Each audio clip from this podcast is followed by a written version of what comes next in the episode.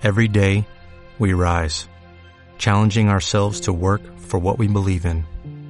At U.S. Border Patrol, protecting our borders is more than a job, it's a calling. Agents answer the call, working together to keep our country and communities safe. If you're ready for a new mission, join U.S. Border Patrol and go beyond. Learn more at cbp.gov/careers. Episodio número 8 con Jesús Fabre de Aquiris Studios.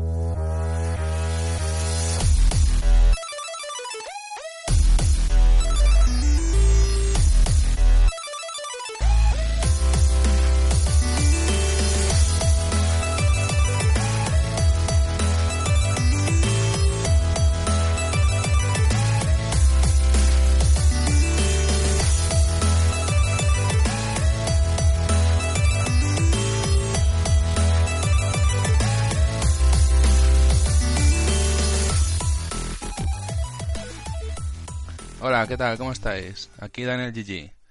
Estás escuchando Game Staff, el podcast en el que entrevisto a profesionales del sector de los videojuegos. En este episodio tengo la oportunidad de hablar con Jesús Fabre, social media manager de Aquiris Studios, que actualmente se encuentra en Brasil y recientemente ha hecho la promoción de Horizon Chase, juego con el que han conseguido aparecer como destacado en la App Store de América, cosa muy inusual, Además, Jesús también nos cuenta las diferencias que existen entre lanzar un juego móvil en la App Store y en el Play Store. Por otro lado, también nos va a enseñar lo que es necesario, los elementos necesarios para realizar un buen pitch de tu videojuego, ya que con Horizon Chase consiguieron el tercer puesto al mejor pitch en la última Gamescom.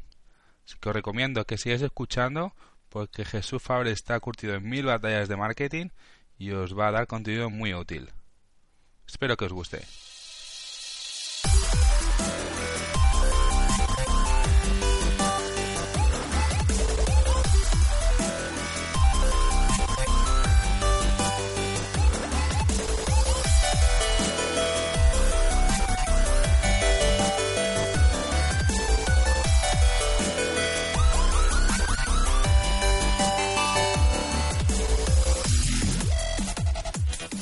¿Qué tal?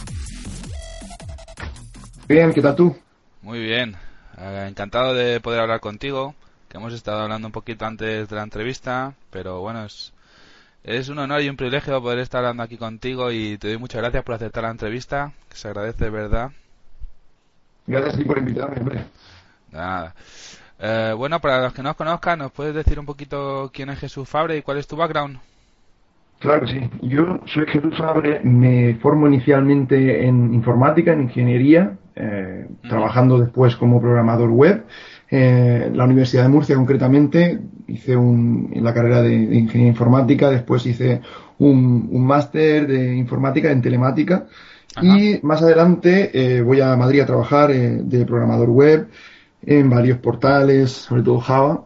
Y, y ya en 2010 decido que el videojuego es un poco lo que me, mueve más a nivel a nivel pasión y tal, que, era una cosa que no, no había descubierto de verdad hasta entonces, ¿no? El, lo que de verdad, me gustaba y, pienso, oye, pues sería interesante, ahora aprovechando esta crisis que, llega, pues hacer, hacer lo que a uno le gusta, ¿no? Que a veces eh, eh, con en los buenos tiempos donde hay mucho dinero, ¿no? Todo el mundo gana mucho dinero y tal, pues no te planteas hacer lo que, lo que te motiva, sino todo el mundo te dice, no, vea este trabajo que pagan más, ¿no? Sí. Entonces, llegó en 2009 conocí la Feria Retro Madrid, eh, me sumé como voluntario y en 2010 ya llegó un punto de inflexión en el que al mismo tiempo que trabajaba me, estaba organizando, fui subdirector de la feria en 2010 y entonces vi que me gustaba mucho, pero al mismo tiempo vi que no, que no era capaz de disfrutar de las dos cosas. Eh, si ya no, no el, tema de informática pues siempre me ha, me ha, me ha producido inquietud y tal, pero nunca ha sido como vocacional, ¿no? Sí. Y entonces eh, llega un momento que en 2010 pues, me, me, vuelco más hacia, hacia el videojuego pensando en, dedicarme a la comunicación de videojuegos, eh, eventos. No era una cosa clara lo que tenía en la cabeza por aquel entonces. Yo, yo sabía que quería trabajar con comunicación y videojuegos. Entonces, eh, bueno, a partir de ahí sale, sale la, la, voluntad de, coger y, y, estudiar algo relacionado con esto. Pero pensando en, en, que sin estudios relacionados en videojuegos, ¿cómo voy a trabajar en videojuegos, no? Es realmente, parece, parece complicado, ¿no? Que dices, estoy acostumbrado, siempre estás acostumbrado a estudiar algo en lo que, en lo que después vas a trabajar y no a trabajar en algo de lo que no has estudiado simplemente porque te gusta. Ajá piensa, estamos todos acostumbrados a que si no tienes un papel, no te van a dar un trabajo. O sea, tienes el papel del diploma, ¿no? El diploma o lo que sea. Cuando hay trabajos vocacionales que quizás sea, no, no, es, no es es distinto, a es distinto a lo que se aprende, pero eh, es complementario porque si, muchas veces la universidad no te enseña de lo que vas a trabajar exactamente, te da unas nociones más globales. Muchas veces o casi ninguna.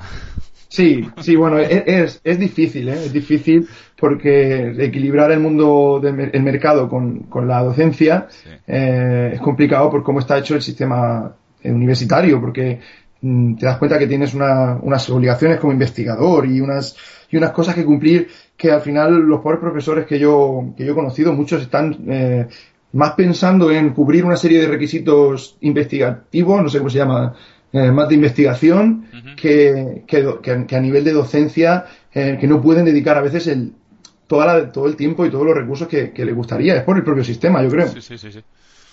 Entonces, bueno, me, voy al Henares, estudio un máster en comunicación, educación y tecnología, eh, un máster que la verdad que fue interesante, pero era demasiado general para trabajar en videojuegos. Entonces yo me daba cuenta de que si yo quería trabajar en la industria debería de ejercitarme eh, en otro en otro proyecto, en otro en, otra actividad. Y ahí fue cuando inicio de Gamer Inside como inquietud inicialmente que fue como un trabajo, eh, trabajo para la universidad y después se convirtió en una cosa muchísimo más grande eh, que todavía sigue en marcha, sigue sigue en como un archivo mm, y que quiero dedicarle el tiempo para lanzar una serie de, de documentos de tema audiovisual y no solo audiovisual de, de cómo el videojuego impacta a, distintos niveles, a nivel eh, cultural, a nivel social, a nivel industria. Eh, se trata un poco de, varias reflexiones a raíz de testimonios de personas de la industria, de jugadores, de artistas, de profesores, docentes, etcétera es un poco lo que la, segunda pregunta que me querías hacer, ¿no? sí. es sí, pero sí, las dos. a partir de ahí, claro, The Gaming Inside eh, eh, es un poco la, ventana que me abre al mundo del videojuego, eh, pues la capacidad de poder ver qué se hace, cómo se hace, qué, qué necesidades hay, qué cosas van bien, qué cosas no van tan bien. Y una de las cosas pues, que, veo que vi que no, van, que no iban tan bien era a, nivel marketing, a nivel comunicación, pues existía una laguna bastante grande en cuanto al, creador de videojuegos y al mercado, a la distancia que los separa. Entonces tú creas un videojuego, lo pones en el market o en el en App Store y, de, ahí hasta que es conocido, entendido y comprado, eh, existe una distancia, un tiempo y, un, y, una habilidad que muchas veces los desarrolladores no son capaces de cubrir. Porque también, es, eso es otro, otro, problema del sistema educativo, no se enseña eh, lo suficiente de la parte de marketing a los desarrolladores, porque no tienen tampoco tiempo. Muchas veces se prefiere que, se, que salgan aprendiendo a hacer buenos videojuegos que, aprendiendo a vender los, los, videojuegos, porque eso suele ser trabajo de el, del tipo que viene, al, que, viene a la empresa de la carrera de marketing. Pero claro, no, no se puede absorber. El problema que tenemos eh, es que las, las, grandes empresas no pueden absorber eh, el volumen de, estudiantes que se ha generado. Y, forma, y gente formada que se ha generado, especialmente en España, donde, donde cada vez hay, hay más cursos y más grados y, es complicado, eso es muy complicado, porque se, se, vende algo que a veces es complicado de, de hacer, eh, de, llegar a, de llegar a ser becario de King o becario de, de, una, de Virtual Toys, de cualquier otra empresa, pues son puestos muy limitados. Entonces, bueno, el tema de, la educación eh, es algo también que he tocado, además de trabajar para estudios, he estado haciendo talleres de marketing y tal, y, de clases en, la Universidad de Barcelona, eh, en ENTI, eh, luego también aquí en Brasil he estado he estado haciendo cursos por mi cuenta y, también en, con asociaciones con, en asociación con otras universidades de diferentes ciudades de aquí. Y bueno, me gusta promover un poco la, la visión de, de, la persona que se dedica a la comunicación y al marketing entre los desarrolladores, porque, porque a veces es lo que te digo, que falta esto. lo que suele hacer un desarrollador es, tengo un juego, vale, antes nadie me conocía, a partir de mañana voy a, voy a bombardear todas las redes sociales. Eh, anunciando que este es mi juego, este es mi Kickstarter. No es así. Eso es. Este es mi green light, etcétera. Vótame, vótame, vótame. Y, y al final lo que hace es generar un efecto contrario de repulsa. Eh, diciendo este, este pesado que, que, que, ni siquiera sabe quién soy yo, me está dando saco. Eh, bien, entonces eh, mi, mi, vena de, de, comunicación viene por, por Retro Madrid, eh, empiezo de Gamer Inside, eh, a partir de ahí veo que The Gamer Inside es un proyecto bastante más grande de lo que yo me imaginaba y que si quiero hacerlo bien no podía sacarlo eh, de la noche a la mañana en medio de una crisis y, y que, claro, y la parte de, sobre todo de monetizarlo era inviable, entonces preferí dedicarme a ahorrar y a hacerlo en mis ratos libres.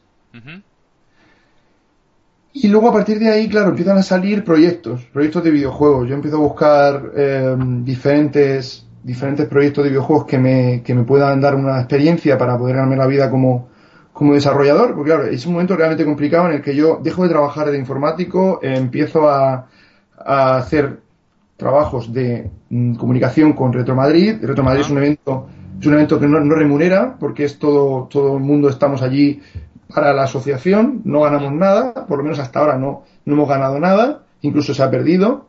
Eh, entonces, claro, llega un punto en el que dices, si de Game Insight, pues lo que, lo que veo es que como máximo consigo exposición, consigo, yep. Consigo acuerdos con canales, con, con gente que se dedica a, a, dar un hueco a los videojuegos o en la televisión o en, o en internet, que me dice, no, no te puedo pagar, pero sí que te puedo dar exposición. Llega un momento en que, que eso ya es inviable, se hace completamente eh, se cae todo. Se cae por su propio peso porque yo tengo un equipo de, de 12 personas, 15 personas que todo el mundo está trabajando por amor al arte y a mí me dicen que, que a estas personas no, la, no, las puedo pagar y yo tampoco puedo vivir de ello. Entonces, ¿qué hago? Pues buscar ese, esa fuente de ingresos de la propia industria. Uh -huh. eh, y a partir de ahí, pues empiezo a trabajar con diferentes proyectos, que son los que puedes ver en la web, jesufabre.com, que son pues Darkout, después empiezo con Nilumbra, después voy a Pixel Piracy, Después voy a, a, ahora a Kiris, a Horizon Chase. Un poco son los grandes proyectos y entre ellos intercalo pequeños lanzamientos de juegos de móvil que van apareciendo. De España, de fuera de España y tal. Muy bien. Bueno, pues unas cuantas cosas, ¿no? sí, se puede decir que no he parado, no he parado, con la intención de, de intentar ser mejor un poco cada día. Muy bien. Me gustaría conocer también, eh, hemos estado hablando de, de tu background y tu, tu background de, como ingeniero de software, mm. ¿has, ¿has utilizado ese background de ingeniero de software y te ha valido para, para realizar labores de comunicación y de social media o, de, o en verdad no te ha valido mucho? Bueno, la verdad que en mi trabajo, el, al, estar trabajando con tecnología, es una cosa que siempre comento, eh, no es algo completamente ajeno el hecho de haber estudiado informática. Porque tú estás trabajando con gente que tiene que pelearse con una parte que tú has tocado mucho tiempo. Yo estuve cinco años trabajando, programando. Entonces, eh, sé cómo un programador piensa, porque a veces yo incluso pienso un poco como programador, eh, veo las dificultades que tiene el software, aunque es un, es un, software mucho más creativo y mucho más artístico el, el videojuego que, que, cualquier portal web, pero sí que la tecnología que está por debajo eh, es algo que, que me es familiar. Cuando un programador me cuenta sus problemas, normalmente suelo entender prácticamente todo, excepto algoritmos complejos de, de inteligencia artificial o cosas así, que, que, ya pues se me han olvidado, cosas así, ¿no? Pero el tema está en que a nivel de contenido te ayuda a, a entender un poco la problemática de los, de los juegos y cómo funciona el software, porque al final un videojuego también es software y se retrasa. El videojuego se retrasa, necesita testing, tiene bugs, tiene, tiene un, es un proceso de desarrollo que es equiparable.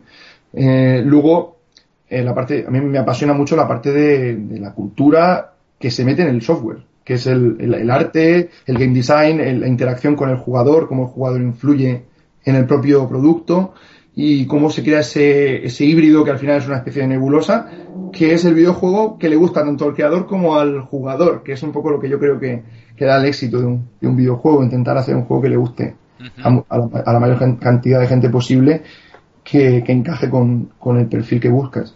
Entonces, eh, el tema está en que, sí, a nivel de contenido y de, y de entender al, a lo, que me comentan los programadores y, el equipo de desarrollo, creo que sí me ha ayudado. Eh, luego también me ayuda a nivel de cómo trabajar la comunicación en equipo, porque es algo que en informática mm, siempre, me acuerdo que hacíamos prácticas en, grupos, en, dos, en tres, eh, muy a menudo, y, entonces esto al final es algo que, viene inherente a, todos los trabajos eh, grupales, ¿no? Eh, te tienes que comunicar, tienes que llegar a acuerdos, etcétera. Entonces, en, el, en los videojuegos al final, si no tienes en cuenta el equipo, a no ser que seas un una especie de Jonathan Blow o alguna cosa así, incluso ni Jonathan Blow, ¿no? que, necesitó al artista de, de, Braid en este caso, ¿no? Claro. Eh, pero no sé que seas una especie de maestro de, todas las, ¿cómo se dice esto? De Jack of all trades, de, maestro de, todo, de todas las artes, eh, no, vas a necesitar ponerte en, contacto con, con, otros, otros participantes y, otro, y otras personas en, que van a contribuir a tu juego. Entonces sí, eh, no es algo que sea directamente como, mira, es que yo no recomiendo a nadie estudiar informática para hacer videojuegos y recomiendo a la gente estudiar una carrera de videojuegos. Informática puede ayudar, pero en informática hay tantas cosas que no se, no se aplican en videojuegos que, dices, eh, son puntos en común, pero, pero es que telemática, por ejemplo, ¿no? Eh, hay muchas cosas que, a no ser que te pongas a, trabajar a, a, bajísimo nivel en videojuegos, eh, es mucho mejor de hacerte un, grado de, dos años o de un año inclusive, eh, un grado, un, un máster eh, de un año, dos años en videojuegos en el que salgas con, una cosa ya acabada, un, prototipo acabado así más, más pulido, que, meterte en informática y luego hacer yo, en mi opinión, ¿eh? en mi opinión, luego hay gente más técnica que sí que, pues sí le vendrá bien estudiarse su, su carrera y, su carrera de informática, su carrera de, de videojuegos, eh, etcétera. Pero para tener una idea básica, que es lo que yo recomiendo hoy en día, eh, para tener claro si te gusta o no, está mejor hacer un, un, máster o, algo de un año, dos años, y luego profundizas, si quieren más. Nos, nos, contabas también que estás ahora mismo en Brasil, en Aquiris, y me mm. gustaría también saber qué estás haciendo allí, cómo, cómo ves la industria de videojuegos en Brasil y las diferencias que, que ves trabajando en, España y en Brasil. Bien, pues estoy ahora mismo en un estudio que se llama Kiris Game Studio, que es eh, pues uno de los grandes desconocidos de, Latinoamérica y del mundo. Ah, la verdad que, que, ha sido, es un estudio que empezó como algo pequeñito en 2007, ya hace mucho tiempo, y eran tres personas eh, un técnico, un, artista técnico y, una persona que entendía más de la parte de, marketing y tal. Y así poco a poco se fue haciendo más robusto, con, empezó haciendo Advert Gaming, eh, después eh, se fue, bueno, empezó realmente con recreación de arquitectura visual, pues, por recreación de, salas, de, entradas de hotel, de, complejos urbanísticos, etcétera, todo lo que es la parte más la, infografía aplicada a la inmobiliaria, ¿no?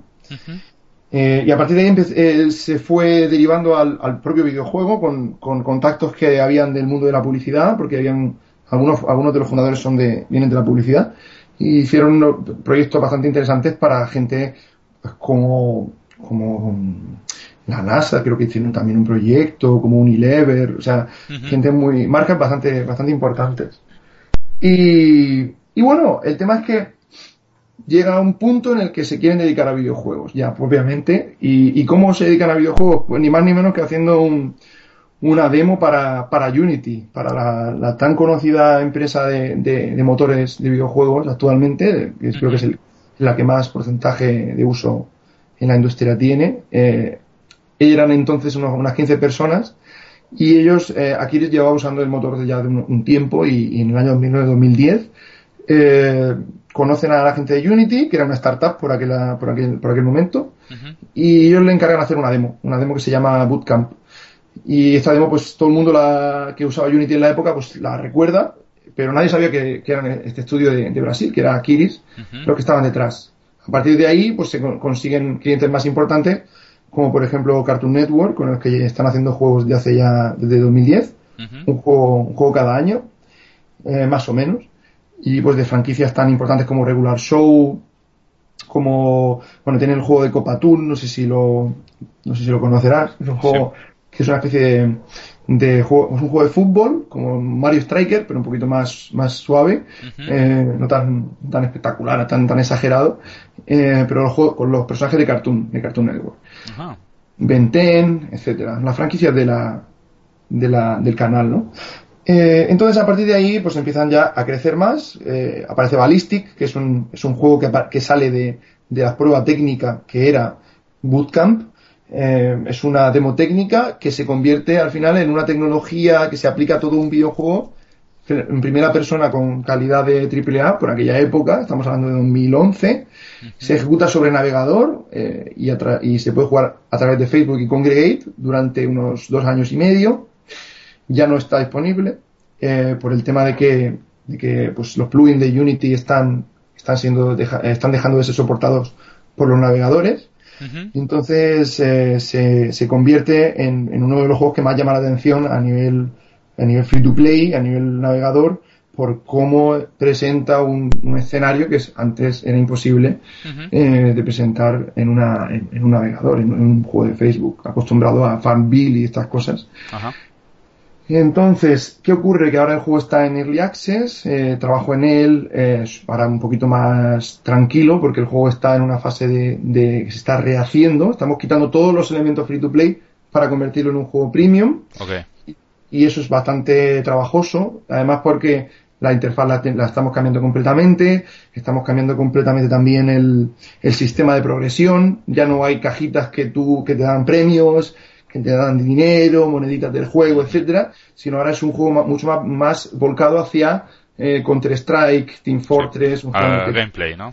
Sí, tú te metes, tú escoges tu, tu clase, escoges tus habilidades y, y, compites con, compites con la gente, eh, vas un poco subiendo de, de, nivel, vas consiguiendo más, más experiencia, consiguiendo más badges y tal, es un poco lo que queremos hacer, un entorno mucho más competitivo, mucho más eh, a nivel de, como se podría entender hoy en día, un eSport, aunque el juego no, no se va a convertir en un eSport de la noche a la mañana ni nada de eso, pero sí que queremos darle esta, este vibe, este, ¿cómo se dice esto? Esta, estas sensaciones de, de competición. Y luego en paralelo eh, aparece un poquito antes que, que Ballistic, eh, el, y que pues, se lanza un poquito antes, es el, el eh, Horizon Chase, que es un juego de, coches bastante, bastante retro y bastante a la misma vez moderno, porque se, se adapta un poco a los, a los estándares estéticos de hoy y a la jugabilidad de, que, que, a nosotros que no somos jugadores de, de hace 20 años ya, de, 20, 25 años, pues lo que nos, lo que nos gusta jugar hoy en día, eh, pues es un juego que, que bebe mucho de Top Gear, es un juego que bebe mucho de Outrun, de Lotus, de aquellos juegos de los 90 principios de los 90, eh, en los que pues eras tú contra la carretera y a veces contra tu, contra tu colega, contra tu primo, en los que competías por, por no quedarte sin gasolina, por conseguir llegar primero, por tirarlo fuera de la carretera, etcétera. No sé si lo habrás jugado. Sí, sí, lo he jugado. ¿Qué te ha parecido? Me ha gustado mucho.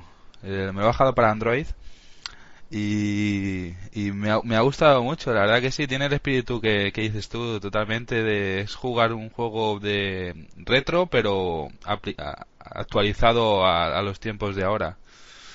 Y si me he echado un par de partidas y me ha gustado bastante. Me alegro. Pues eh, ahora está por, está ahí en Android, lo hemos lanzado con cinco pistas de gratis, en plan, para que todo el mundo pueda probarlo, sentir un poco si, si le gusta o no, y pues cuesta 2.99 que la verdad que es bastante poco para, para todo lo que tiene. La, la historia aquí es que el juego tiene muchísimo contenido. ¿Qué tal ha funcionado esta estrategia de, lanzarlo para Android así con el sistema de... Es diferente a como lo sacasteis en, en iOS, ¿cierto? Sí, sí, porque bueno, lo que ocurre es que en, en Android eh, es, un, es un terreno dominado aplastantemente por los juegos free to play. Y además la, la, propia Google pues intenta eh, darte achuchones para que para que lo lances lo más eh, accesible posible, llamémoslo así. eh, entonces, bueno, pues eh, pensamos en, bueno, vamos a dar una, unas pistas de prueba, así la gente lo puede jugar o puede probar. Y, eh, y nos puede comentar qué, qué les parece que, que, y además decidir si quiere comprarlo o no y, y, y hay gente que está acostumbrada a no pagar nada. O sea, Claro. eh, son muchísimas las personas que son que, que jugadores de ese tipo en, en Android. Y claro, el tema está también, esto, esto es un arma de doble filo, porque el jugador de Android, de, de Google Play, eh, no está muy educado y, y está acostumbrado a tenerlo todo gratis. Entonces, eh, cuando el jugador se baja el juego, ocurre una cosa, que es como si el jugador ya lo hubiera comprado y ya es poseedor de tu juego. La sensación que tienen, ¿no?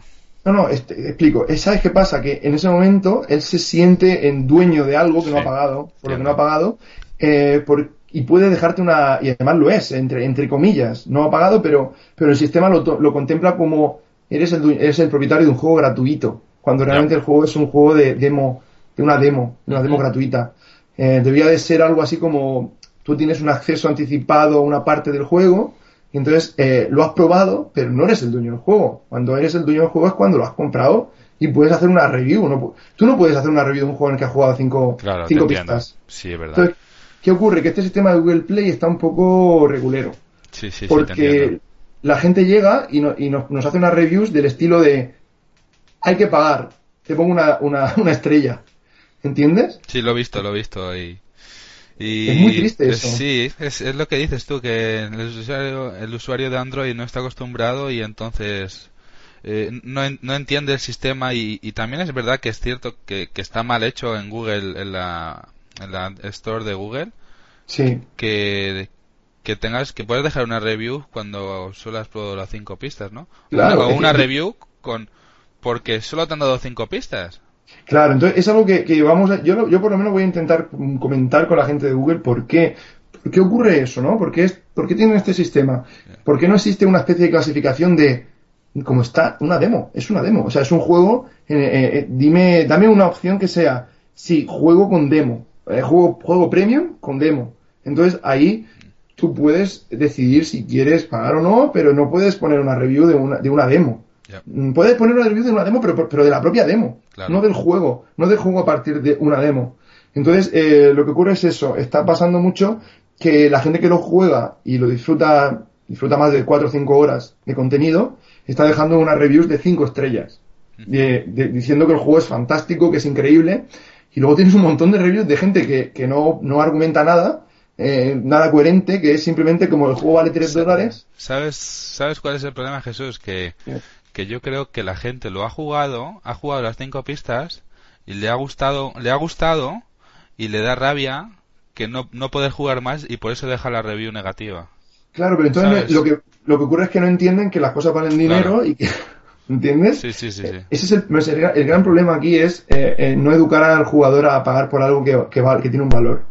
Eh, no tienes que piratearlo, o sea, tienes que pagar lo que te parece justo, ¿no? Sí, sí, sí. Esto, esto que está ahora en- tan de moda con el Humble Bundle, paga lo que te parece, paga lo que crees que es justo.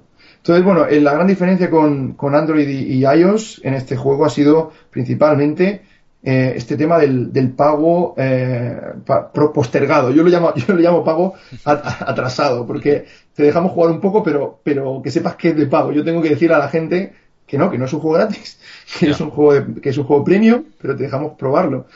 Entonces, eh, bueno, eh, eh, la verdad que está funcionando bien a nivel de, de ventas, no tan bien como en, como en ah, iOS, pero eh, lo suficientemente bien como para, para seguir lanzando en, en, en Android. Claro, no. Bueno, lo que sí que, sí que nos planteamos. ¿no? Sí, sí, un experimento. Sí nos planteamos en, la- en la- en un futuro eh, tener en cuenta esta estrategia de también en, en, en iOS. Eh, el tema de, de dar un- una, una prueba y tal, tam- eh, un- una demo, eh, porque facilita mucho el acceso. He dicho cosas negativas, pero también tengo que decir que lo- la parte positiva es que el- la cantidad de público a la que tú puedes acceder Claro. eh, dejando el juego inicial gratis o inclusive con un publicidad en una parte o algo, o modelos de este estilo, Ujú. parece ser que es lo que está más, más en boga últimamente. Luego, eh, a nivel, a nivel ah, también están surgiendo estas plataformas de, de, de- de Apple TV, Android TV. También estoy viendo que, a lo mejor sería recomendable para un futuro, eh, para la gente que se quiera dedicar a, lanzar juegos móviles eh, premium, no premium, pero bueno, en nuestro caso, en nuestro caso se parece más a la experiencia consola el, implementar estas, estas plataformas. Nosotros hemos llegado un poco tarde, no, no hemos podido lanzarlo así, pero es una cosa que nos, que nos planteamos, ¿no? El, lanzarlo para, para iOS, para Apple TV. puede ser que estas plataformas como el Apple TV sean. Mm.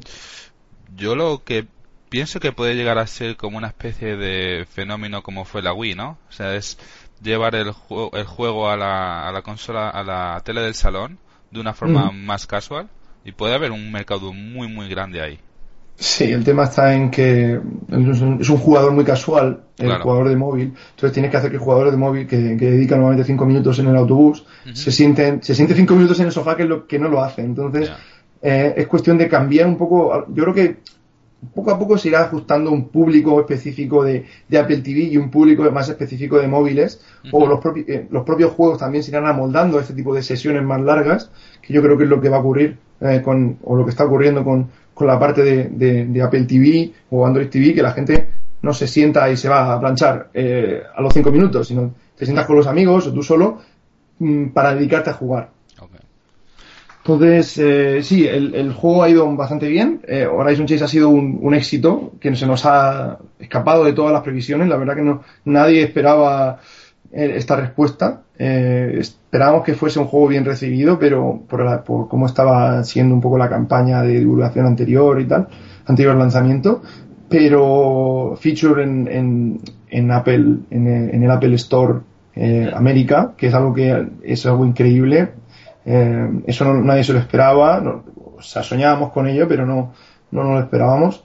Y a partir de ahí, pues todas las reviews que aparecieron de Touch Arcade, Pocket Gamer, App Advice, Game Mob, todas las reviews que, nos han llegado de positivas han sido increíbles. Entonces, no, no ha sido, para mí, una de las frases que más, que más me queda para siempre, ¿no? En, del, lanzamiento y de la campaña y de, la evolución de, este juego fue una, un tweet de alguien que no era famoso, simplemente un jugador, que decía, em, me, me, qué bueno, estoy siguiendo este, este juego desde que empezasteis a divulgarlo y, y realmente me, me parece genial, me, cómo, cómo agradezco que todas las promesas que habéis, que habéis estado haciendo, todo lo que habéis estado mostrando, realmente se está materializando en el juego que estoy jugando ahora mismo. Qué bueno. Porque muchas veces se, se venden las cosas como, wow, qué fantástico, y, y luego llegas y ves que es la mitad de la mitad de lo que te han puesto delante. Tengo, Jesús, también creo que fuiste a la Gamescom y ganaste el, el tercer premio a Mejor Pitch para Horizon Chase. Mm. ¿Me puedes comentar un poco cómo fue la experiencia y qué crees que debe tener un buen pitch? Sí, eh, bien. Em, Gamescom es un evento súper interesante al que recomiendo a todo el mundo ir. Eh, se celebra todos los años por agosto en, en Colonia y muy barato. Yo, a toda la gente que esté, imagino que la mayoría de gente que, nos está escuchando serán, serán españoles, eh, pero a cualquier persona en general, cualquier persona de cualquier parte del mundo, pero en España es especialmente barato irse a, a Colonia. Recomiendo que se coja unos ahorros de unos 300 euros y, se lo gaste en un albergue y en un, unos 500, 400 por ahí, que se lo gaste en un albergue eh, y en una y en un viaje a, a Colonia desde, desde Madrid, Barcelona, Valencia, donde sea, y que no, no es mucho más caro que eso y, que vaya a, a, conocer la industria internacional. Porque realmente está, está muy cerca, no tienes que cruzar el Atlántico, irte a San Francisco, te lo tienes que. Es irte a. Es como el viaje interrail de la universidad o del instituto, es algo parecido, que no, que no, no que no dé miedo eh, y, que, que, realmente vale la pena, porque luego además te puedes echar unas cervezas por allí y ver, y ver lo bonito que es aquel, aquel país.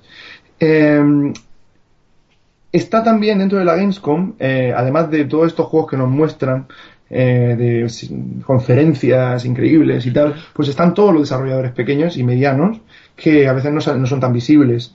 Eso te, posibilita un networking genial, brutal, en el que pues, no solo son desarrolladores, también hay publishers, también hay periodistas, hay youtubers, hay de todo. Ahí están todos los actores de la industria en un espacio pequeño, relativamente pequeño. Y entre estos eventos y, cosas que se hacen allí, eh, hay, un, hay una cosa que se llama Big Indie Pitch, que es, eh, lo organiza Pocket Gamer o la empresa Steel Media, que es la empresa dueña de Pocket Gamer, que es una revista de mobile, principalmente mobile. Eh, entonces el, el, tema es que ellos te juntan a desarrolladores con periodistas y te ponen en, mesas Y durante, durante unas tres horas eh, van haciendo una especie de sesiones, de rondas, en las que tú tienes que, como en una especie de speed dating, ¿no? Que se llama esto de, tú estás con las chicas, tienes que seducir a una chica en 10 en diez minutos o en 5 minutos o en un minuto, pues esto es seducir al, al periodista en, en, en, eso, en un, en un minuto, si no recuerdo mal. O en tres minutos, no sé si eran tres, creo que eran tres minutos. Eh, entonces, básicamente lo que tienes que hacer es sentarte con él, eh, contarle el juego y, y eh, estar atento a lo que, a lo que te comente e intentar convencerle de, de que tu juego merece la pena. Yo no, lo de convencerle no, no lo digo como, como justificando que el juego es bueno, sino cómo hacerlo. Pues básicamente es, tú llegas allí, te sientas, le das tu tarjeta, eh, te presentas y eso es lo que yo hacía, por lo menos. Eh, entonces, le cuentas quién eres rápidamente, quién es tu estudio y llegas directamente al, al, juego y le comentas directamente cómo se define tu, tu juego en una frase o dos. Y a partir de ahí le puedes empezar a enseñar gameplay, le puedes empezar a, contar en más detalle algunos puntos que hacen que tu juego sea único. Pero sobre todo hay una cosa muy importante, que es mirar la reacción de, la persona que te, está, que te está escuchando. Y a veces la reacción va más por el, por el rollo de déjame jugarlo, o por el rollo de quiero saber más sobre cómo has implementado tal cosa.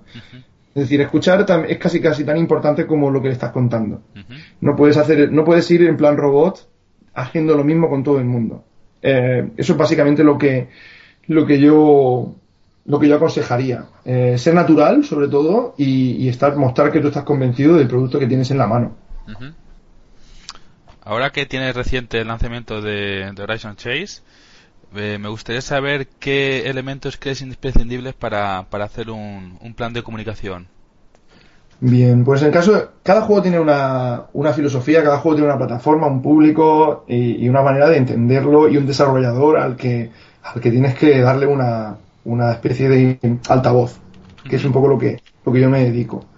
Eh, es muy importante que, que entiendas la, la, motivación que ha hecho que ese desarrollador se meta a hacer ese juego. ¿Por qué? Porque juegos de lucha hay un montón, juegos de runner hay un montón, juegos de estrategia hay un montón. Pero desarrolladores hay muchos y son todos distintos. Uh -huh. Entonces, eh, una de las cosas que no se, no se, suele ver cuando trabajas en comunicaciones la voz de, del desarrollador, intentar, intentar dar esa visibilidad a, al propio desarrollador a través de entrevistas, a través de, a través de um, conocerle, conocerle él como, como persona, eso es súper importante y así vas entendiendo también un poco el alma del proyecto, o sea, vas entendiendo un poco el tono el que tiene, el que va el proyecto. Eh, es mimetizarte un poco con, con él, con el, con el estudio, con el, o con el propio desarrollador, con la propia persona. Eh, eso es la base para mí. Eh, y eso, eso te sirve para cualquier proyecto. Eh, luego, a, a, partir de ahí, eh, tienes diferentes medios. Eh, en mi caso, pues Horizon Chase, vamos a, ponerlo como ejemplo. Horizon Chase es un juego que tira mucho de retro, que tira mucho de visual, que tira mucho de arcade. Pues buscar la manera en la que llegas al público que le gusta lo retro, la lo visual, lo bonito, lo, artístico, y eh, el arcade de toda la vida, tanto actual como, como de hace 30 años. Eh, entonces, de esa manera, acercándote a esas comunidades es como consigues, por lo menos, tener un feedback de tu producto y saber si tu, el juego que estás haciendo les puede encajar. Uh -huh. Y les puede gustar, y por qué no les gusta, por qué les gusta, etcétera. Entonces, eh, esas son como las semillas que tú plantas y a partir de ahí se va evolucionando, se va, se va obteniendo feedback, te van diciendo si, te, si le gusta más esto o lo otro, si, si, entonces tú vas viendo si le gusta más este contenido, si le gustan los posts sobre juegos de clásicos de carreras, o le gustan más los posts sobre otra cosa que tenga que ver con, con juegos artísticos low poly, por ejemplo, uh -huh. que es un poco lo que la, la estética del Horizon Chase, es un, es un, low poly, estilo Monument Valley o cosas así. Entonces, mi, mi, manera de trabajar es, mucho, es, orgánica en ese sentido. Uh -huh. eh, hay un plan de, sí, pues lanzas un anuncio, un tráiler de anuncio, hablas con la prensa, luego haces un tráiler de gameplay, luego haces un tráiler ya oficial completo del juego con todas las features, que fue lo que se hizo en Horizon Chase, uh -huh. y va gradualmente, vas haciendo crecer tu, tu comunidad y, tu, y, y, el conocimiento sobre tu juego. Y el hype. Yo, sí, hay un, efectivamente, el hype. hay una cosa muy interesante que yo la comento siempre cuando hago unos talleres de, crowdfunding y hay una cosa que, la comento siempre, que es, el crowdfunding es un arma de doble filo. Si estás pidiendo un dinero, puedes conseguirlo y hacer tu juego y crear comunidad y tienes publicidad y todo lo demás. Pero, ¿te planteas alguna vez que todo el material que estás lanzando en tu campaña de crowdfunding eh, lo estás lanzando y no tienes otra oportunidad de impactar con, esa, con ese material que no sea a través de esa campaña que ya, ya está fuera. O sea, no lo, lo, consigues de puta madre. Has conseguido tus 30 mil dólares. Perfecto. Pero, ¿qué pasa si no lo consigues? Tienes todo el material que has estado almacenando y trabajando un montón en él y súper pulido. Has quemado todos los cartuchos, ¿no? E, efectivamente. Entonces, es una de las cosas que, que en, Horizon Chase se puede ver claramente que se ha ido haciendo poquito a poco y, y, ahí ya ha resultado muy bien. Y mucha gente dice, ¡guau! ¿Cómo has conseguido el, el, el feature de, en Estados Unidos? ¡Guau, guau! Pues yo les digo, mira, no hay otro, no hay secreto. Aquí nadie ha pagado nada a nadie, nadie es amigo de, ni de la infancia de nadie, ni le debe favores a nadie. Es simplemente comunicar un juego con cabeza y progresivamente y no quemar todos tus cartuchos y ir poco a poco haciendo que, que el juego sea conocido, pero sin spamear. tampoco. No, ha sido de, una, de una manera muy orgánica, como dices tú. Sí, orgánica, natural. O sea, no, no hay que forzar la máquina. Eh, eh, eh Twitter es un lugar súper orgánico, es un lugar donde la gente se levanta, te dice buenos días, se acuesta y te dice buenas noches. O sea, no estamos hablando de robots que dicen, dame juego, que quiero comprar juego, dame link, ¿sabes lo que te digo? Entonces tienes que hablarle como si fueran personas, tienes que actuar como si fueras una persona porque eres una persona. Al final, detrás de cada desarrollador hay una, hay una persona, hay un grupo de personas. inclusive cuando estamos hablando de una King o de una, o de una Blizzard, o, que son grandísimas empresas, ¿no? Y de, filosofías muy diferentes. Entonces, básicamente son, son cosas que son algunas, algunas cosas prácticas, buenas prácticas que a, nosotros nos han resultado, y a mí, a mí personalmente, en los proyectos en los que he estado trabajando, me han dado resultados y, han hecho que la cosa crezca de manera natural. Y es un poco lo que, lo que yo siempre he creído, un poco en, la naturalidad y el que la gente cuando le gusta tu juego, pues va, va a entusiasmarse o no y te va a dar un feedback o no, dependiendo de, mm, pues de lo, de lo, de lo honesto también que seas y de la calidad del juego también. ¿Hay, alguna acción específica que recuerdes especialmente que funcionó bien? Pues sí, por ejemplo, eh, usar GIFs, usar GIFs eh, para, para expresar eh, desde una broma hasta, hasta el propio juego. Hasta, hasta el, la feature que acabas de implementar. El nitro, un GIF, un GIF del nitro. La curva. Ha mejorado la, ha mejorado la forma en la que tomamos curvas. ¿Y por qué? Porque ese tema, como decía, la comunicación, el llegar a la gente de una manera clara, eh, es súper importante. La persona que se mete está viendo su timeline y de repente ve una curva de, Horizon Chase. Y dice, ostras, qué, bien se toma esa curva, qué, qué, sensación me da ver el, el coche moviéndose tan, tan eh, al estilo del, de los arcades, ¿no? Te recuerda exactamente y, te, y, te, hace sentir el peso del coche, la curva, etcétera. Entonces, transmitir tu juego a través de imágenes a veces es incluso mejor que a través de, texto. Pero bueno, yo creo que la, combinación de ambos es el secreto. bueno, me... sí, estoy de acuerdo contigo. En, anteriores entrevistas también he visto que, que gente que ha tenido éxito en sus campañas de, de, comunicación ha sido de una manera más orgánica, adaptando el contenido a una serie de, asociándolo con una serie de emociones y, mm. tratando de, llegar a la comunidad con cosas que, que, les, que les hagan mm, crear un hype moderado, es decir, tener una expectación sobre el juego, pero de una manera de una manera orgánica, no haciendo ni grandes alardes ni nada y no y no, y no lo han necesitado grandes alardes para poder sacar una campaña con éxito. Efectivamente. La, la, cuestión muchas veces es más la persistencia, es el, el, el conocimiento del propio juego, saber transmitir eso, saber transmitir, saber transmitir la visión del creador. Y también como comentábamos antes, ¿no? No esperes a lanzar tu juego para promocionarlo. Si tienes un asset, un, una imagen aunque sea, del primer día que estás intentándolo, ponlo afuera y, ya empieza el, el, el buzz.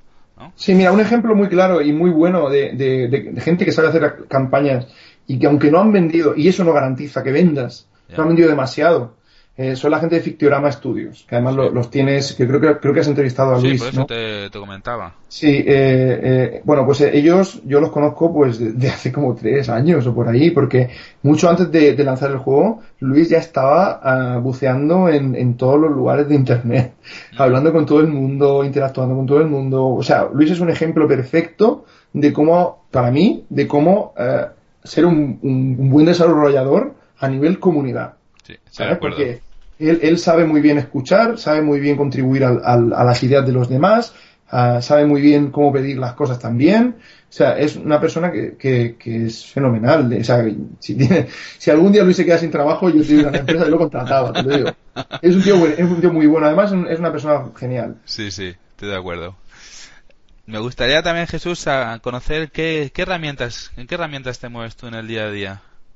Bien, pues las herramientas son bastante normales. Mm, hay gente que, antes lo hablábamos en off, the, record, que el tema de las analíticas y tal, sí, hay, se puede mirar las analíticas y, es algo que hay que mirar, pero tampoco hay que obsesionarse con las analíticas y ver por qué has, lanzado, has subido esto tantos likes o tantos pocos likes o, no sé qué, porque a veces eh, yo lo yo confío mucho en la progresión sobre contenido, calidad de contenido e impacto del contenido. Pero no voy contando los números exactos, sino, ok, esto le va gustando más a la gente, pues entonces vamos a ir evolucionando más por aquí o por allá. Eh, yo eh, uso mucho las analytics de, Facebook, de Twitter. Mm, también miro mucho la calidad de, los, de las interacciones, qué tipo de persona me ha respondido, a qué tipo de persona estamos atrayendo, quién, quién nos está siguiendo en, en Facebook, quién nos hace like y quién nos hace follow en Twitter. Eh, quién nos comenta en, YouTube, o sea, todo eso eh, te va a determinar el tipo de gente a la que estás llegando y, el, nivel de intensidad de sus interacciones, si son gente más o menos interesante para ti, o, y, cómo llegar a, esa gente, a más de esa gente, o, enfocarte hacia otras comunidades, etcétera. Yo creo que es súper importante el, usar las propias redes sociales, Facebook, Twitter, YouTube.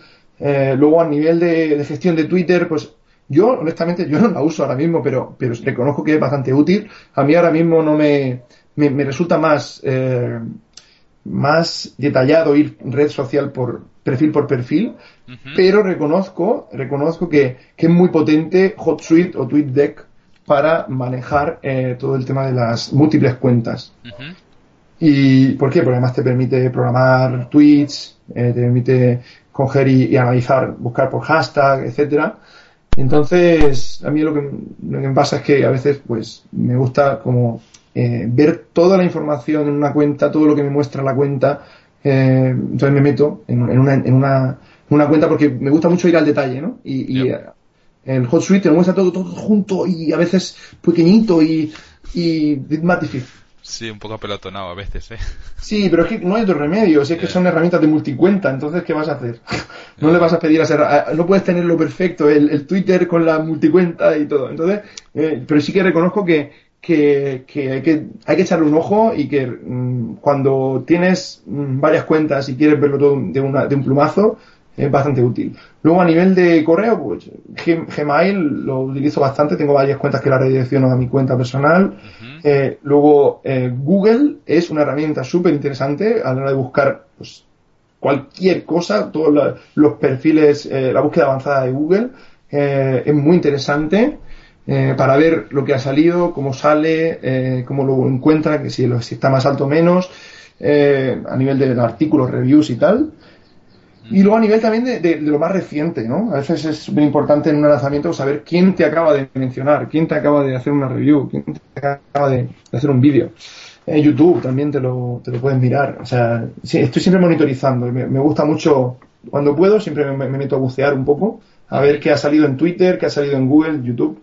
Google Docs también es súper bueno, porque te permite compartir. Imagino que habrán otras herramientas para no, no venderme a Google, pero ya, ya, ya ya cometí el, el acierto, el error de, hacer una cuenta de Gmail y, y, todo el mundo de mi entorno lo usa.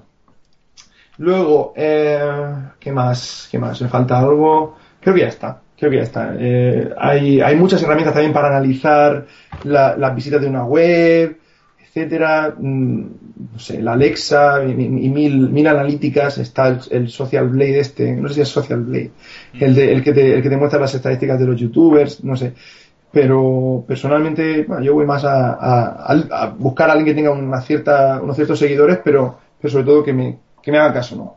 En, en tema de youtubers. Bien, eso es más o menos lo que herramientas. Y respecto a la industria, ¿qué, qué, personas tienes como referentes? Bien, pues eh, aquí hay muchísima gente que, que no, son, no son famosos, que me hubiera gustado citar. Pero al final me vienen a la mente los gente conocida o relativamente, relativamente conocida eh, que por una cosa o por otra pues eh, acabas viendo recurrentemente y, bueno, sí aparecen más mediáticos y tal, pero bueno, por algo será, ¿no? También. Eh, hay cosas que, hay gente que me llama la atención pues, pues, por sus cualidades, además de ser por buenos desarrolladores y por haber hecho grandes, grandes proyectos, por algo en especial, ¿no? Eh, tenemos a Tim Schafer, que es el primero que se me ocurre porque vi hace poco el, making of de el documental de, Broken Age, de cómo se hizo. Eh, pues me pareció muy, muy bueno la filosofía, cómo él trabaja en el equipo a nivel, a nivel de animar a la gente, de buen humor, de, de cómo de cómo trata con los problemas, de cómo trata con las diferencias entre personas del equipo, de los desacuerdos y tal. Eso me parece súper importante y, que, mira, pues al final el hombre no es solamente así a nivel, a nivel de marketing, ¿no? Cuando aparecen los vídeos y tal, sino es que es así en la vida real. Y eso es fantástico. Cuando encuentras una persona que es igual en la vida real a como es en, eh, en, la propia, los materiales de, divulgación y marketing de su estudio, es fantástico. Porque significa que, que puedes ir tranquilo con esa persona que, que ya pues, pues sabes cómo es, ¿no? Eh, entonces, eh, también luego Robin Haneke es otra persona que, que me parece fantástica, que es una, además de ser una persona que muy receptiva, muy agradable, muy, muy amigable con todo el mundo, es una persona tremendamente creativa y optimista y, que apuesta por la diversidad, apuesta por la por juegos originales, muy originales como el Watam, en el que está trabajando últimamente, que es un, con el creador de Katamari. Y qué más, eh, Warren Spector, porque además de ser un veterano, me parece una fantástica persona y muy honesto, es una persona muy honesta, que puede decirte una cosa y equivocarse al día siguiente reconocerlo. Y, y, eso es algo que yo creo que todo el mundo que todo el mundo debería tener en, esta industria y en general en el trabajo, ¿no? Eh, Rami Ismail, como no, vamos a, citar a Rami, que es una persona que, que yo creo que por lo que la sensación que yo tengo es tan importante para él es eh, la o sea, hacer como un poco defender la justicia social en, la sociedad y en, la, industria del videojuego eh, unir a la gente, unir a, las comunidades, favorecer un poco a los que menos recursos tienen, a, o sea, denunciar injusticias, etcétera. Todo esto, eh, Rami es un, es un, es un exponente enorme, enorme y un ejemplo para muchos de nosotros que, bueno, que no solamente buscamos hacer juegos y, ganarnos la vida con esto, sino mejorar un poco nuestro entorno, ¿no? Rami es un, es, es un referente brutal para esto, ¿no? Prueba de ello es que hace prueba de la aceptación y de, y de lo bien que, que, está trabajando Rami a, muchos, no solo en el aspecto de creación, sino en el aspecto de, de industria y, a nivel social, etcétera, divulgativo, de, de, otros trabajos, de otra gente, lo bien que, lo bien que, que, se integra en la comunidad, es que él tiene ahora mismo 100.000 seguidores en, Twitter y, y, no ha, y no ha tenido que hacerse youtuber. Entonces, hace, yo cuando le seguía, tenía, la primera vez que le seguí, creo que tenía unos 5.000, 7.000 followers. Y esto fue hace esto fue cuando se lanzó cuando se lanzó el, el Ridiculous Fishing. Cuando empecé a ver las noticias de, de que les habían clonado en, 2013 esto fue en 2013 ahora mismo me estoy recordando cuando los conocí fue en abril o por ahí 2013 y, y entonces me enteré de todo lo que había pasado con, con Ridiculous Fishing y tal. Entonces es un gran ejemplo de, de cómo uh, un desarrollador pues con pocos recursos puede Oye, gente que paga 100, 100 dólares por 100.000 seguidores y no valen para nada. Pero mira, mira a Rami cómo los ha conseguido y cada uno de esos 100 seguidores valen infinitamente más de lo que tú puedas comprar, del millón que puedas comprar eh, por, por, por, estas herramientas que hay de, crecimiento automático. Entonces, otra gente, luego a nivel de estudios, también quería mencionar, eh, no solamente porque al final son individuos, pero este estudia, esta, esta industria está hecha de, equipos, de, filosofías de equipo, de, visiones de equipo, eh, y, hay gente que hace juegos bajo una firma, tiene colaboradores, tiene, tiene grupos de desarrollo. Y, bueno, pues sí quería mencionar a Naughty Dog, por ejemplo, que es una, un, estudio que ha sabido crecer y ha sabido evolucionar con el tiempo, haciendo grandes juegos, mm, innovando dentro de su género y, además, eh, bueno, pues manteniéndose independiente, ¿sabes? Como, con su propio criterio. Entonces, esto me parece fantástico, gente que, haya gente como, como ellos. Eh, luego, a nivel de, de, un, de un poco más el, aspecto alternativo del, del, videojuego, de cómo usar el videojuego como herramienta, me parece fantástico también lo que hacemos la industria, que es un, eh, es un colectivo eh, muy interesante de, creadores de videojuegos de denuncia social. bueno, industria.org, si no recuerdo mal, es, el, es la web que empezaron haciendo, está liderado por Paolo Pedercini, que, eh, que es un italiano, que, que, bueno, tiene varios artículos interesantes sobre, sobre sus juegos, sobre todo lo que ocurre en torno a, sus juegos y las motivaciones de, desarrollar estos juegos. En juegos pues, desde la esclavitud infantil eh, en tercer mundo hasta la comida rápida, hasta temas sexuales, temas eh, de Wikileaks, eh, de guerras, de, de género, de, de iglesia, del tema de la iglesia, de, los escándalos de pedofilia, religión, es que tiene, es que tiene de todo. O sea, y, entonces da, da, para entender un poco eh, para qué se puede usar el videojuego, la potencia del videojuego y el papel que puede tener, además de un propio, un mero entretenimiento. Y es algo que, yo creo que nos hace falta a todos en general en, la sociedad entender mejor eh, y aprender a usar mejor el, propio videojuego, ¿no? No solamente para, para, entretener, sino como para medio, medio de contar historias, medio de, de reivindicar opiniones, de, expresarte. Y ya por último, y yendo un poco más para el lado, mi lado retro, mi lado histórico, o sea, más de historia de videojuegos, pues hay un, hay un estudio que siempre me, siempre que miro algo de ellos, bueno, hay, realmente son, hay varios, ¿no? Ahora mismo me viene, me viene a la mente otro, ¿no?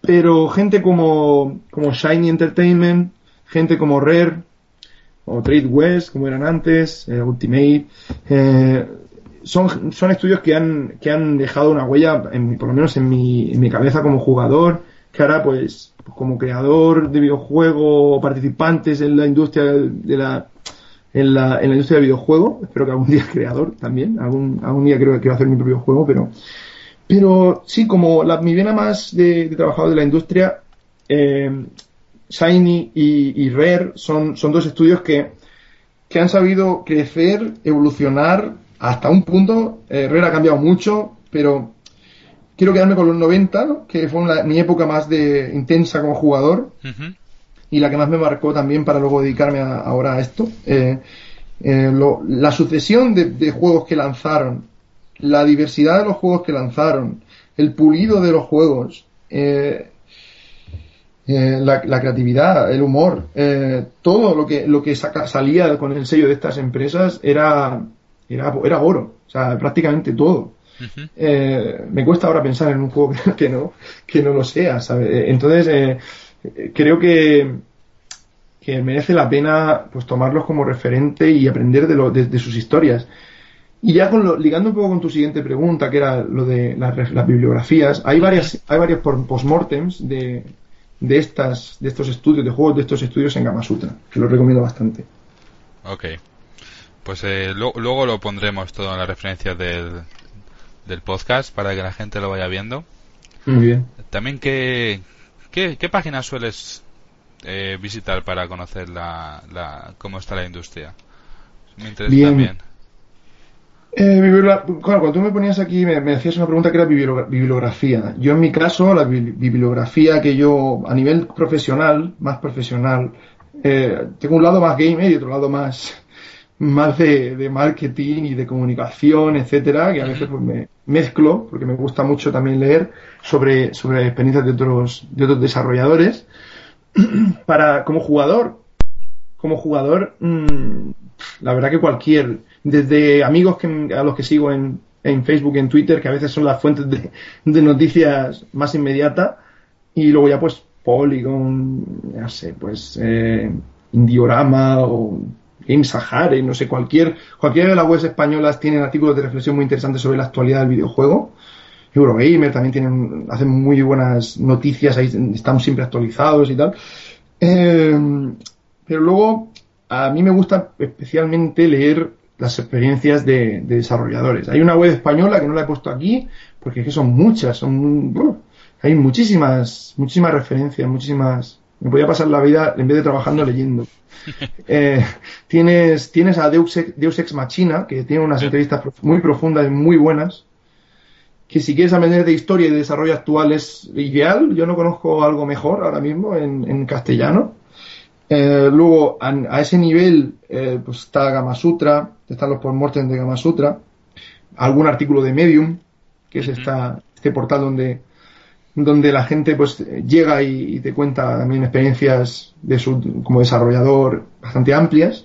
A veces hay algunos posts de Reddit muy interesantes que aparecen de vez en cuando eh, en los que, pues, no, hace poco, por ejemplo, un antiguo compañero de trabajo de Pixel Pirates y el programador eh, relanzaba, recuperaba los, derechos de su juego, que es el Alpha, Alpha Polaris de, Steam, y escribía cómo, cómo fue la experiencia de desarrollar el juego en una especie de cabaña aislada en, en, Finlandia. En plan, en medio de la nada, haciendo un juego de survival en un, que se trata precisamente de sobrevivir en el Ártico.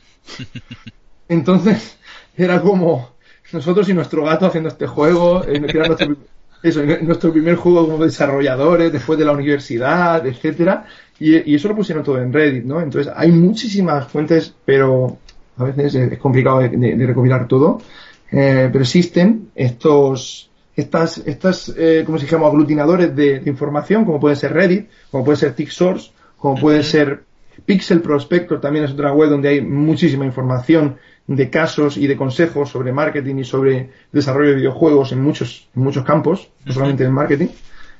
Hay guías de, de, pixel art, hay, hay cosas de game design. Hay postmortems con, con cifras, con cifras de lo que han vendido los juegos. O sea, está súper interesante. Luego tienes Game Industry Biz, que también cubren bastante. MCV, Game Industry Biz, también cubre bastante el tema de negocios. IndieGames.com, que es el veterano, el abuelete de los videojuegos indie que sigue ahí dando caña. Eh, luego Touch Arcade, Pocket Gamer, son, son webs que son los dinosaurios, los grandones de, de mobile, que también es muy interesante. Y luego ya, acabando, para no ser pesado, eh, recomiendo a la gente que le guste la historia y sea curioso con respecto a por qué esto no apareció, por qué esto salió así y tal, hay unas webs que son Unseen64, de donde salen a veces vídeos muy interesantes de juegos que no, que no fueron lanzados, que fueron lanzados con otro nombre, con otra filosofía, con otra, de otra manera. Eh, y, reflexionan bastante, es genial, esa web es, oro.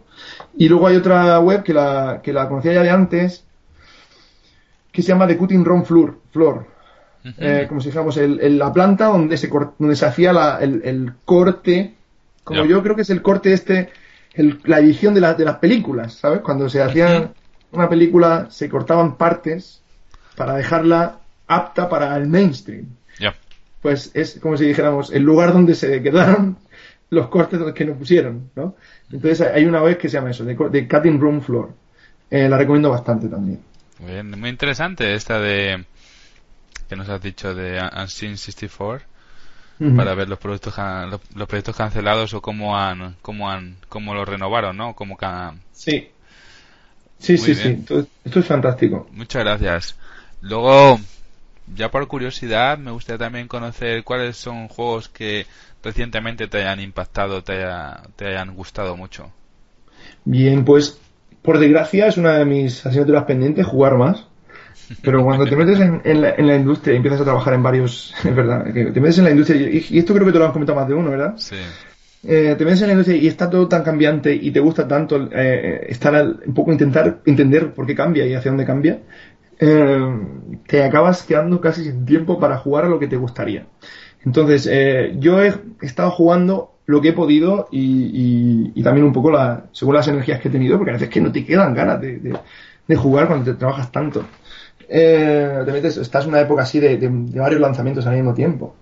Eh, entonces, en este caso, he puesto seis juegos, cinco juegos, que, que mm, sí que han, quizá no sea la cantidad, sea más la calidad del tiempo que he pasado con ellos, eh, que son Jotun, o Jotun, que es un juego canadiense, que está, a lo mejor te encuentras por allí a los a, Will, que es, es, el, es, el, director de, del estudio, eh, estaba en la Gamescom, eh, un tío majísimo, William Dubé se llama, y, y, espero que les haya dado bastante dinero el juego para seguir haciendo más.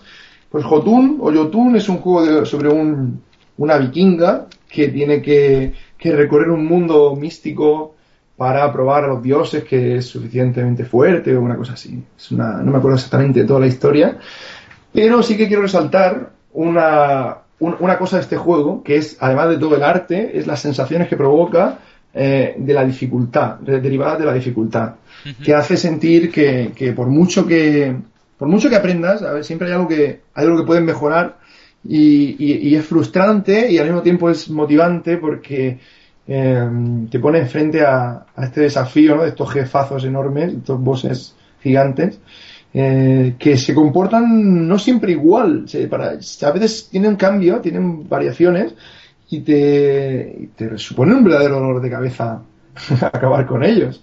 Entonces, esa sensación de puedo y no puedo y de, y de ambientación tan bien hecha y tal, eh, para mí es el fuerte de, de Jotun.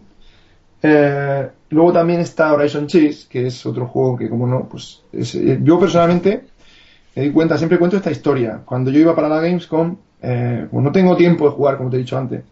Eh, pues de repente, pues dije, me subo al avión y dije, pues, pues tengo dos opciones, o ponerme a dormir yeah. o jugar o jugar al juego a ver a ver qué han hecho mis compañeros durante todos estos meses que yo no he parado de trabajar, a ver cómo se ha quedado, claro, a ver cómo se ha quedado el juego al final, ¿no? Es un poco la sensación que diría, voy a, voy a dedicarme a jugar en serio. Y estuve cuatro horas sin parar jugando.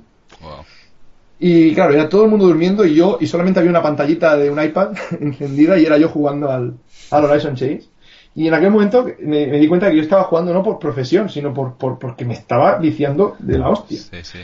Y me di cuenta, es verdad, me, me, di cuenta de que, de que me paré un momento y dije, joder, es que este juego es, bueno, es el, ¿eh? es el juego más pulido en el que he trabajado eh, tirando, quitando Monument Valley, que es el, el grandísimo hit del año pasado de, de, de móviles y que, y que dices, hostia, es, esto no puede rivalizar con un juego de un presupuesto de un millón de ochocientos mil libras, no sé si era dólares, o, o sea, una burrada, ¿no? Pero, y, se, y se nota, es muy difícil y es distinta la experiencia y es nueva. Horizon Chase, al fin y al cabo, es un género que mm, es un, son carreras de, la, de, los años 90 eh, revisitadas y, y, que te las ponen de, de, frente de una manera fresca. Uh -huh. Pero no es no está rompiendo los moldes que rompía el Monument Valley a nivel narrativo, por ejemplo, mecánica y narrativa. Es escoger algo que funciona y hacerlo eh, muy muy bien actual en, la, en, el momento actual. Entonces, cuando jugué al Horizon Chase y, realmente vi que no podía parar y que yo, yo no quería parar, eh, me, planteé que era el mejor juego, tirando este, quitando este, el, el Monument Valley, el, que había trabajado. Y, entonces, no sé, es, es algo que, que yo creo que, bueno, me siento particularmente orgulloso de todos los juegos los que he trabajado, pero en este, eh, al ser, eh, no sé, al ser como jugador tan, un juego tan, tan viciante, uh -huh. eh, es como que, como que te sientes no solamente orgulloso, sino afortunado de, y, de, y la sensación de, de que no se va a volver a, a, volver a repetir un, un, juego tan pulido, tan pulido, a lo mejor en, no lo sé, no lo sé, en, en la incertidumbre de, de, lo complicado que es hacer un videojuego y, y, y hacerlo bien y hacerlo divertido. Eh, esa, esa incertidumbre la voy a tener en, la voy a tener para siempre. Porque, porque es un juego muy especial en ese sentido. El ver cómo se hace, el ver a tu alrededor cómo se crea algo tan bien acabado, uh -huh. ¿sabes? Eh, es algo especial. A ver, luego. luego llega el, el, Alien Isolation, que es otro juego que me sorprende a nivel ambientación a nivel, y a nivel narrativo, como todos los aspectos del juego están hiper mega pulidos y cómo te hace realmente sentir miedo. Shadow of Mordor, también es otro juego que recientemente lo, lo pude comprar y, y, me sorprendió muchísimo cómo implementan eh, toda la parte esta del sistema de Nemesis, la, la sensación de libertad, de, de, que el juego está vivo, eh, todo eso, y luego la, la, ambientación. Es algo que yo siempre he buscado en los juegos. Desde. Pues desde el Blade Runner, por ejemplo, que es un juego en el que yo sentía que el, que el universo estaba vivo, ¿no? El Blade Runner del año 97, o por ahí creo que era, no sé, 97, la aventura gráfica que, que la, te parecía, parecía que estabas en el universo de la película, pues uh -huh. que el universo, que el mundo cambiaba, que los personajes entraban y salían. pues el Shadow of Mordor me, me parece un poco así también, en este sentido, ¿no? Vivo. Eh, luego el Towerfall, porque me encantan los juegos de, de multiplayer local, me, me vician muchísimo, me, me pongo loco. y, y, tenía que, que, comentar un juego de este estilo. Eh, ¿Qué más? Cuéntame más cosas. bueno, ya nos ha dado una buena lista, tanto de, de recursos como de personas influyentes y, y videojuegos que la gente puede echar un ojo. Sí. ¿Qué tal la experiencia de trabajar con, con la gente de Monument Valley? Muy buena, son gente muy maja, muy agradable, sí. muy profesional y, y, la verdad que todo lo que les, les pedí en su época para hacer la divulgación, me, dentro de sus posibilidades, me, me respondieron muy bien, son gente, ya digo, son gente hiper profesional, eh, David Fernández Huerta, que es el artista, pues fue quien se acordó de mí y dijo, ah Jesús, ¿te gustaría trabajar con nosotros en este juego? Porque necesitamos a alguien que, que trabaje en la parte de España, Latinoamérica y tal. Uh -huh. Y yo vi el juego y dije, pues claro que sí. Hombre, ¿cómo no? El juego es increíble. Sí, Vamos. sí, yo lo, lo, jugué, lo jugué y fue a acabar de jugarlo en nada, en, en media hora, en 40, 25 minutos, 50, que lo que dura eh, la experiencia. Sí. Eh, fue increíble la sensación de, de, de intensidad en poco sí. tiempo. Te, te, es como una dosis muy intensa. Es, sí, es la experiencia. Es, sí. Es de eh, algo muy zen. Sí, es algo es es la, es la evolución de, de, de, los videojuegos es es el futuro creo no de, de sentir ese tipo de cosas bueno sí es, es una especie de, de viaje no de sí viaje. sí es llevarte no, de viaje en, psicotrópico sí pero sin tomar nada no sí es llevarte de viaje en una en una pantallita pequeña en una sí. en una cosa que, que, que cabe en tu mano cierto bueno Jesús y estamos llegando al final y viene la, la pregunta que os hago a, a, todos los entrevistados del podcast y me gustaría conocer para ti qué significa el éxito. Ok. Bien, bueno, en un principio el éxito para mí es, me dijo mi padre una vez, haz lo que quieras, pero lo que, lo que quieras que sea, que sea algo que hagas bien, ¿no? Que uh -huh. es un poco lo que, eh, que tú creas que hagas bien, ¿no? Que estés contento con tu trabajo. Yo creo que el éxito es un poco esa definición, ¿no? El, el, el hacer algo que te gusta sin perjudicar a nadie y, y, y, luego además sin tener que compararte continuamente con nadie. Y en el sentido de compararte hablo de no para bien, hablo de este tiene más, este no sé qué, este tiene más followers, o este tiene más ventas, o este tiene más tal. Yo creo que ahí eso, eso al final te acaba, esa filosofía de éxito competitivo que, que nos educan a veces a tener, ¿no? Eh, aquí en Brasil se ve mucho, en, en, en, España también lo he visto mucho, el, el, no contar nada de cómo has hecho esto o lo otro, no sé.